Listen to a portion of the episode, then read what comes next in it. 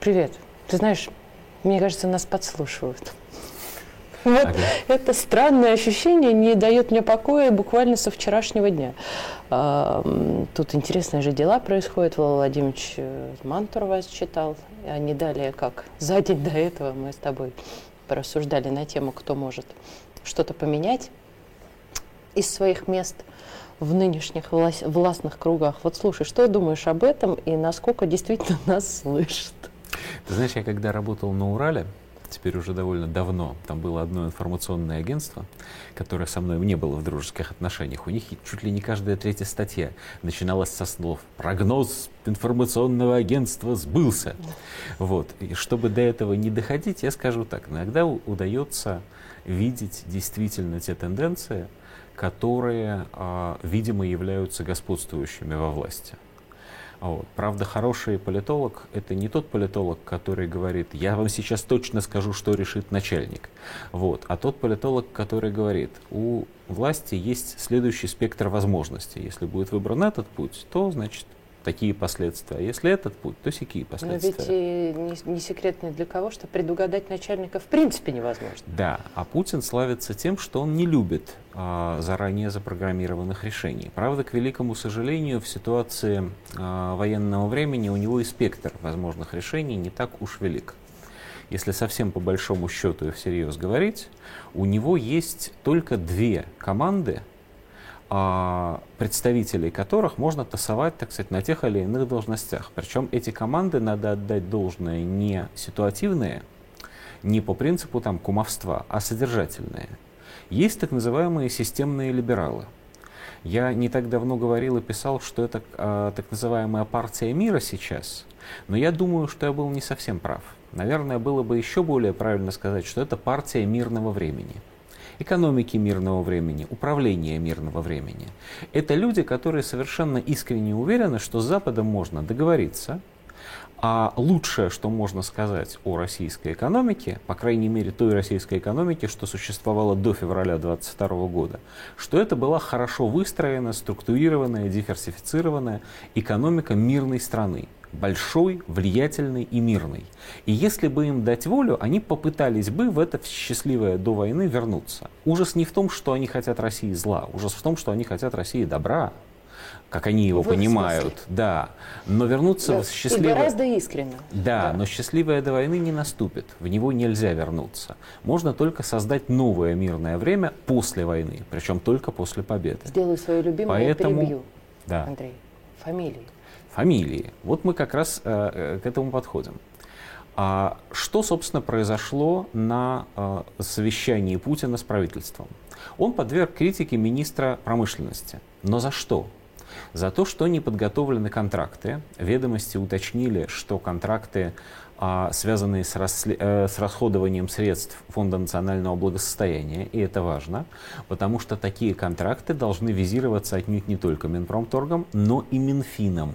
И таким образом, хотя впрямую критике был подвергнут Мантуров, и именно от Мантурова президент отме- от, потребовал в течение одного месяца все исправить, но по сути это камень в сторону Минфина. Это не камень в сторону Минфина.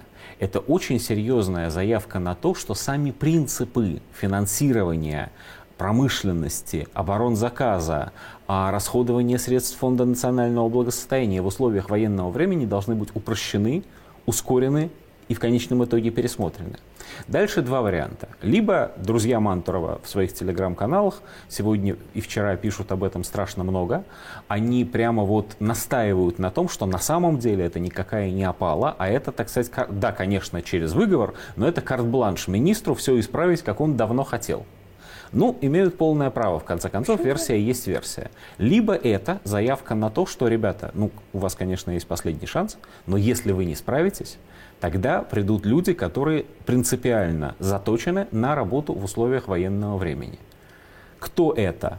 Смотрим вокруг, обнаруживаем, что мы находимся в преддверии очередного заседания Госсовета, а в Госсовете есть комиссия по промышленности, а возглавляет комиссию по промышленности Алексей Дюмин, губернатор Тульской области, славный не только этим, но и тем, что он генерал-полковник. Он действительно специалист по оборонной промышленности, а иначе тульским губернатором быть никак нельзя, потому что что такое, собственно, город Тула? Это русский оружейный завод, вокруг которого стоит город. Ну, Дулики, я полагаю, на меня не обидятся. В представлении всей остальной России примерно так оно и есть. Так в последние десятилетия вот. как раз они культивируют это даже с точки зрения туризма. Да, туризма, это, это, то, что, что называется, это то, что называется региональный точно. бренд. Этим руководит сегодня Алексей Дюмин он должен, ну, естественно, вместе со своими товарищами, другими губернаторами, участниками этой комиссии, он должен представить доклад на Госсовете о чем? Натуральное развитие промышленности, об импортозамещении, об ускорении промышленного производства и развития промышленности в а, военное время. Смотрим еще раз вокруг и видим, что а, Дмитрий Медведев, который только что назначен заместителем председателя военной промышленной комиссии, занимается сейчас чем? Он занимается ускорением или скорее интенсификацией работы военно-промышленного комплекса. Ну и дальше сведения, которые там отчасти совсем секретные, отчасти не совсем секретные, поэтому скажем осторожно. Дальше следует список предприятий, которые мы не будем называть, но которые работают в три смены и которые работают по 6 дней в неделю, потому что фронт требует оружия и особенно боеприпасов и запчастей. Более того, сейчас уже некоторые 7 дней в неделю начали работать. Совершенно верно, совершенно верно. Что они производят, произносить вслух не будем, тем более, что большинство и так, в общем, то, догадывается. То, что нельзя, да, называть, да. Это то, чего очень ждут да. на Украине, да. оно такое летает. Да. Вот, и е- все время кончается, ездит еще, да, нам сообщают, что оно да. все время кончается. А российская промышленность и в целом российская экономика, производящая экономика, она перестраивается в ритм работы военного времени. Это еще не мобилизация экономики, это далеко не то, точнее, что имелось в виду под этим термином во времена Второй мировой войны. И того, что тогда имелось в виду, не будет, потому что мы не испытываем а, дефицита продовольствия, это, наверное, самое важное. И, сам, и еще более важное, мы не испытываем дефицита рабочих рук – никаких детей, которые, значит, на ящиках стоят у станков, ничего этого не будет.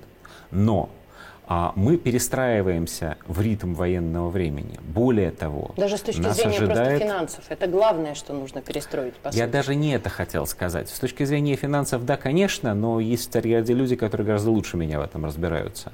А вот с точки зрения, собственно, э, собственно промпроизводства, я тут наткнулся как любит э, писать э, политолог иркутский Сергей Шмидт, значит, э, он иностранный агент, поэтому мы ему верим. Вот я наткнулся на доклад госпожи Зубаревич, про развитие промышленности совершенно либеральной, оппозиционной, антипутинской и бла-бла-бла, про развитие российской промышленности в 2022 году. Подведены пока итоги официальные только за 9 месяцев, что естественно последний квартал пока не берем. Но что произошло за 9 месяцев? Странным образом не произошло спада.